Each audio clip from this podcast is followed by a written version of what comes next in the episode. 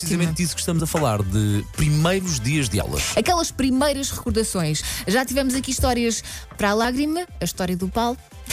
E a gabardina amarela, aqueles 4 graus gigante, que me pareciam gigantescos de acesso à salinha de aula, mas depois correu tudo muito bem. Já tivemos histórias marcantes de um lápis espetado na- na- nas costas de mão, mas queremos mais, queremos mais e algumas, se calhar, mais leve que estas, não é?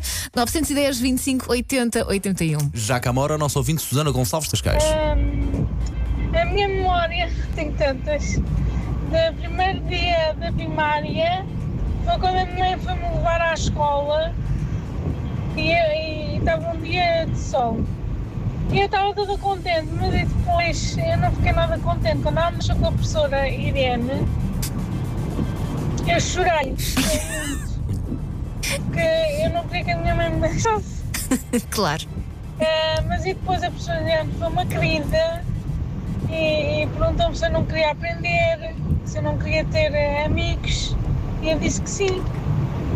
Então acabei por ficar na escola toda feliz e contente. É a sequência, uma pessoa não, Não, mas sabe é- ao que é que vai, chora, depois fica bem e depois gosta. Cuidado disso. Mas depois deixou-me que a professora Irene. Eu pensei, a professora Irene deve ser uma bruxa. Não, não. Mas não, viste? muito querida. E é muito importante os miúdos apanharem professoras assim compreensivas, que sim, saibam mostrar sim. que a escola afinal é fixe. Resume-se a um beijinho para as professoras Não, Ire- eh, um beijinho para as professoras Irenes desta vida Sim, que são, sim. fazem a diferença para um.